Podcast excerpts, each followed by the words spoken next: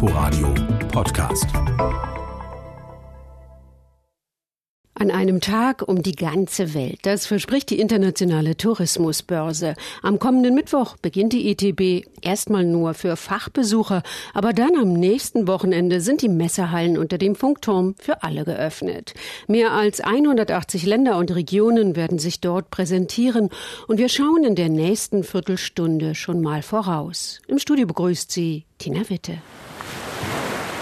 So hört sich die Ostsee an und die wird eine besonders große Rolle in diesem Jahr spielen, denn Mecklenburg-Vorpommern ist das Partnerland der ITB. Wolfgang Waldmüller ist der Vorsitzende des Tourismusverbandes im Bundesland und er verspricht sich sehr viel von der großen Präsenz auf der Messe. Wir sind von Rekord zu Rekordjahr gegangen mit den Übernachtungszahlen, sind auch jetzt irgendwo an Grenzen gereicht. Aber wenn man mal guckt, wie die Anteile sich der Touristen verteilen, dann sind wir lediglich bei drei bis vier Prozent an internationalen Touristen. Und das ist einfach viel zu wenig. Da fehlt es an unserem Bekanntheitsgrad. Und wenn man also so eine Chance bekommt, auf der ITB Partnerland zu werden, dann kann man nicht lange überlegen, dann muss man diese großartige Chance nutzen und das ist der Hintergrund, um uns also bekannter zu machen. Und wenn Sie sich jetzt wundern, dass sich Herr Waldmüller nicht sehr norddeutsch anhört, stimmt. Aber er lebt schon seit 27 Jahren in der Nähe von Parchim und das mit großer Leidenschaft. Die möchte er sehr gern auch an die Besucher weitergeben. Als Partnerland der ITB ist Mecklenburg-Vorpommern in verschiedenen Hallen vertreten und dabei geht's, wie gesagt, viel um die Ostsee. Wir stellen uns die ITB als Meer vor und äh, stellen überall Strandkörbe auf, sodass man also die Identifikation Strandkorb Mecklenburg-Vorpommern, damit wir die herstellen können. Aber auch auf den Ständen in den unterschiedlichen Hallen sind ja die unterschiedlichsten Aktivitäten. Beispielsweise äh, haben wir traditionell auf Usedom jedes Jahr ein Strandkorb Weltmeisterschaft. Die wird diesmal nicht in Usedom ausgeführt, die verlegen wir sozusagen am Publikum Samstag in die Halle, wo auch jeder mitmachen kann. Wir haben den Bernstein da, den Bernsteinschleifer. Die Ostseeküste ist ja bekannt für seine Bernsteinfunde, da kann man wunderschönen Schmuck draus machen. Er hat aber auch ein, ein Symbol, dass also, wenn man so einen Stein im Geldbeutel hat, niemals das Geld ausgeht. Und alle unsere äh, Interessenten, die dann auch bei uns waren, werden dann auch einen kleinen Stein mitnehmen können, aber auch einen professionellen Schleifer sehen. Wir haben Strandkorbflechter, einen originalen Strandkorbflechter. Wir äh, legen sehr viel Wert auf den Familienurlaub. Die Insel Usedom wird mit einem 360-Grad-Film aufwarten. Also ich glaube, es ist so ein, ein Potpourri an Aktionen, an Aktivitäten, wie wir sie noch nie gehabt haben, in so vielen Hallen, wie wir sie noch nie gehabt haben. So zufrieden Wolfgang Waldmüller mit dem Messeauftritt auch ist, so gibt es doch einen kleinen Dämpfer.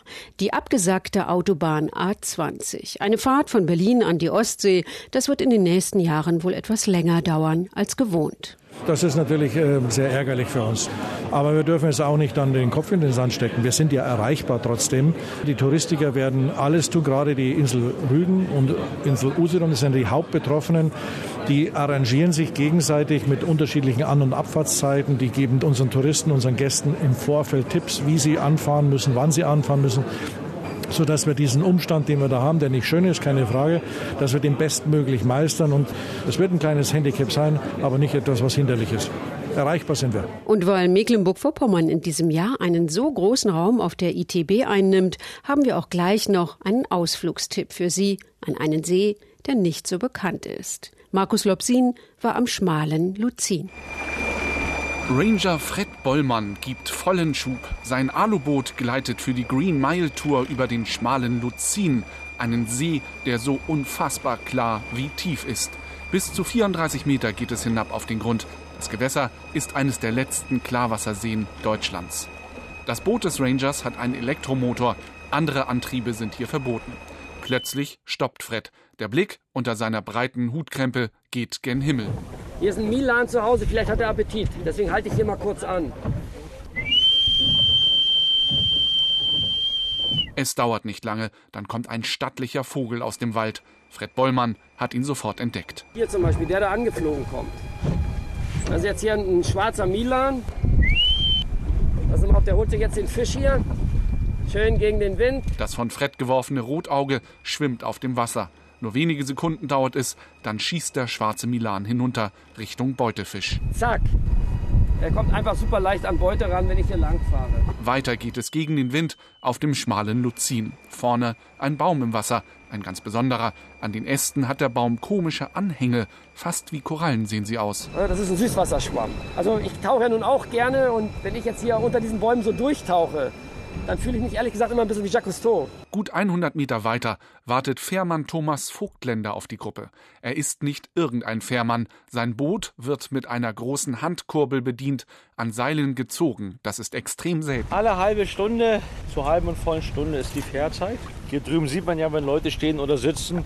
Und drüben am anderen Steg, da haben wir ein Schild. Die Fährverbindung ist über 100 Jahre alt, wenn auch technisch immer wieder aufgefrischt. Heute muss Fährmann Thomas 90 Mal drehen, um die 200 Meter hinter sich zu bringen.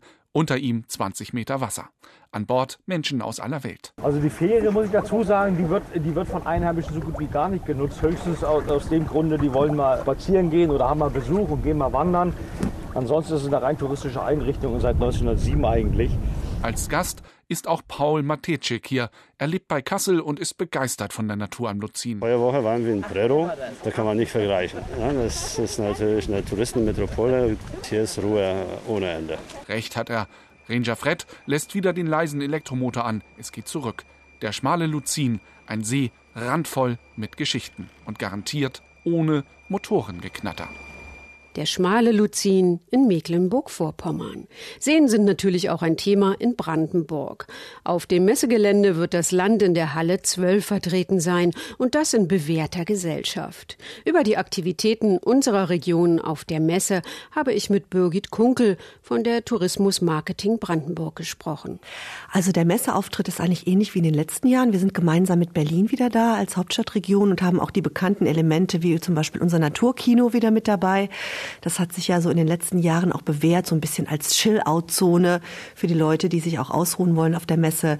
Und äh, ja, thematisch ist es so, dass wir in diesem Jahr uns sehr stark mit dem Wassertourismus beschäftigen werden, also das auch ein bisschen in den Mittelpunkt stellen werden. Wir haben seit einigen Jahren eine Kooperation mit Mecklenburg-Vorpommern und werden in diesem Jahr auch gemeinsam mit den Kollegen aus Mecklenburg-Vorpommern das Thema äh, Urlaub auf den Binnengewässern und am Wasser äh, ganz stark auch äh, kommunizieren weil es eben auch eine ganz große Rolle für uns spielt. Also wir wissen aus unserer Marktforschung, dass 39 Prozent unserer Urlaubsgäste, die zu uns kommen, gerade wegen des Wassers kommen, um Urlaub auf oder an dem Wasser zu machen.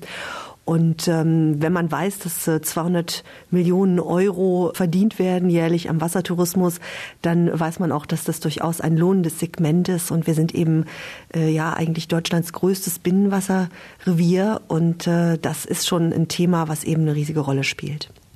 Nun dauert es ja noch eine Weile, ehe die Saison so richtig beginnt. Auch Radfahren, Wandern, was ja auch große Themen in Brandenburg sind. Was sollten sich Besucher darüber hinaus in diesem Jahr in Brandenburg nicht entgehen lassen? Ja, wir haben auch in diesem Jahr natürlich wieder einige äh, tolle Kulturhighlights, die äh, man sicherlich auch als Reiseanlass nehmen kann. Ähm, ich fange einfach mal mit dem Museum Barberini an, weil es einfach so unglaublich gut eingeschlagen hat im letzten Jahr äh, mit den Besucherzahlen. Und äh, auch in diesem Jahr gibt es fantastische Ausstellungen. Also jetzt ja gerade Max Beckmann, äh, Welttheater. Die Ausstellung läuft bis zum 10. Juni und dann kommt Gerhard Richter. Auch das ist natürlich etwas, was wirklich toll ist, was wirklich auch gut sicherlich viele Gäste nach Potsdam ziehen wird. Ähm, wir haben in diesem Jahr außerdem ähm, das Kloster Neuzelle, das 750 Jahre alt wird. Und äh, anlässlich dieses Jubiläums gibt es ein ganz tolles Jahresprogramm in Neuzelle. Also unter anderem werden in dem Museum Himmlisches Theater diese bekannten äh, Szenen äh, der ähm, Passion ausgewechselt gegen, ein, gegen neue Szenen, die frisch restauriert sind. Und es gibt tolle Veranstaltungen, wie zum Beispiel die Oper Oder Spree mit einer Aufführung von Jedermann. Und äh, es gibt ein Gartenfest im Klostergarten. Also da lohnt es sich auch mal auf die Webseite zu schauen. Das ist sicherlich auch ein toller Reiseanlass. Und natürlich unsere vielen Kulturfestivals Festivals im Sommer, Kammeroper Rheinsberg, brandenburgische Sommerkonzerte. Das sind so Anlässe, die eben auch von der Kultur herkommen.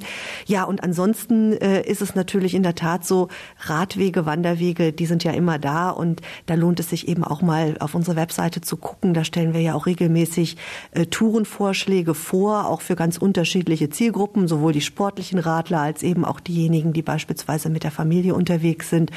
Und Wandern ist eben ein Thema, das äh, nach wie vor stark im Kommen ist, auch gerade Flachlandwandern, also Leute, die eben nicht in die alpinen Regionen gehen, sondern gerade für einen Tagesausflug rund um Berlin eben unterwegs sind.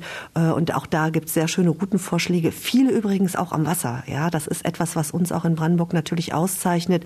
Radfahren, Wandern. Äh, der See, der nächste ist oder der nächste Fluss, das ist meistens nicht weit weg. Und gerade in den wärmeren Jahreszeiten, an die wir ja jetzt schon gerne denken, ähm, ähm, da macht das natürlich besonders viel Spaß, weil da kann man auch überall mal ins Wasser springen. Noch kurz zu Ihrem Internetauftritt reiseland-brandenburg.de. Bekommen die Leute da auch Tipps für Übernachtungen und ähnliches? Kann man direkt buchen? Wie sieht es aus auf dieser Seite? Ja, auf jeden Fall. Also wir haben eigentlich eine Seite, die den kompletten touristischen Service abbildet. Es gibt äh, natürlich Übernachtungstipps und man kann auch Übernachtungen direkt buchen. Also wer einen Ausflug plant, kann dort im Grunde genommen oder eine Reise plant, im Grunde genommen dort äh, von der Anreise bis eben zur Übernachtung oder zu Gastronomietipps alles finden. Alles finden, das wünscht sich auch David Ruitz, der Leiter der ITB. Und dabei geht es nicht nur ums Reisen, sondern auch um Arbeitsplätze. Wir haben einen besonderen Schwerpunkt, was Jobs und Karriere betrifft. 25 Anbieter führen direkt Bewerbungsgespräche durch und man kann Bewerbungsfotos kostenlos machen. Wichtig ist uns auch der Aspekt Gewinnen. An vielen Ständen werden Reisen verlost, beim ITB-Gewinnspiel Kreuzfahrten, Andalusien, Montenegro und Mecklenburg-Vorpommern.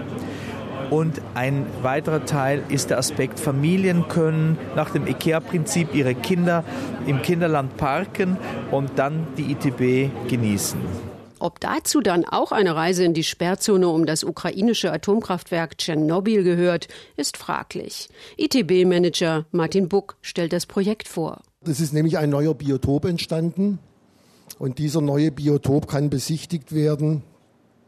Und es wird Fotos, Filme und eine Virtual Reality App geben, die es ermöglichen, ähm, mit dem Kraftwerk sowie der Geisterstadt äh, Pripyat auf Tuchfühlung zu gehen. Ich denke, man kann mit Fug und Recht sagen, das ist eine, das ist eine recht ungewöhnliche und neue Sache, die es nur auf der ITB in der Form zu sehen gibt. Noch eine Besonderheit gibt es in diesem Jahr, denn parallel zur ITB findet in der Arena in Treptow das Berlin Travel Festival statt. Einer der Mitbegründer ist Bernd Neff und er glaubt, dass genau dieses Reisemesseformat noch gefehlt hat. Es gab zwei Gründe. Also das eine ist, dass ähm, das ganze Thema Reisebuchung sich aufs Internet sehr verlegt hat. Und äh, eine Begleiterscheinung da ist, äh, dass es so einen Informationsüberfluss gibt. Und dass die Leute, wenn sie anfangen, eine Reise zu suchen, im Internet eigentlich sehr schnell an eine Frustrationsgrenze kommen. Und parallel dazu verzeichnen Reisebüros in Deutschland wieder so einen, Zulauf. Also ganz klarer Indikator, dass ähm, Menschen Beratung suchen und eins zu eins Austausch. Und da wir uns als ein Publikumsfestival sehen, äh, war so der Gedanke, wir wollen einen Platz schaffen wie ein großes Reisebüro. Also wir bringen dahin Publikationen, Bücher, wir haben Reisegepäck, wir haben Equipment, Faltkanus, äh, Wohnmobile und dann Destinationen, einzelne Hotelgruppen, Buchungsplattformen und einen ganz, ganz großen Bereich an ähm, Vortragenden, wo Reisende ihre Erlebnisse mit Reisenden teilen. Also es sind keine so Business-Vorträge, sondern es sind tatsächlich Abenteurer, Reiselustige, es sind Familien, die auf Weltreise gehen, Menschen, die Sabbaticals machen, diese ganzen Themen. Das sind aber auch Kochkurse, Fliegenfischkurse. Das bringen wir da alles hin, sodass die Leute da wirklich hinkommen können und das erleben und das eben in einem, in einem anderen Umfeld. Und so kam dieser Gedanke, einfach einen, so einen neuen Platz zu schaffen, weil das Reisen sich hier sehr verändert hat. Also man reist öfters, man reist kürzer. Reisen und Arbeiten wird bei sehr vielen verknüpft. Und das sind so die Beweggründe dafür gewesen. Dabei verstehen sich die Veranstalter nicht als Konkurrenz, sondern eher als Erweiterung und Ergänzung für ein ganz anderes Publikum. Wir wollen ein Forum schaffen, das einfach einen größeren Festivalcharakter hat. Wir sind bis abends um 10 da, wir haben Musik, wir sind in einer Halle. Wir tun es natürlich viel leichter als eine ITB über 26 Hallen mit 10.000 Aussteller. Wir haben 100 Aussteller, eine Halle und ein bisschen Außenbereich. Also wir schaffen da eine ganz andere Atmosphäre sagt Bernd Neff, Mitbegründer des Berlin Travel Festival. Also viel los in Sachen Reise am nächsten Wochenende. Die ITB in den Messehallen unter dem Funkturm ist am Sonnabend und Sonntag von 10 bis 18 Uhr geöffnet. Das Tagesticket kostet 15 Euro und wenn man es online bucht, nur 12. Aber vielleicht müssen Sie auch gar nichts bezahlen, denn wir verlosen Freikarten. Sie finden die Infos unter inforadio.de slash unterwegs. Gute Reise für Sie. Vielen Dank fürs Zuhören. Im Studio verabschiedet sich Tina Witte. Inforadio Podcast.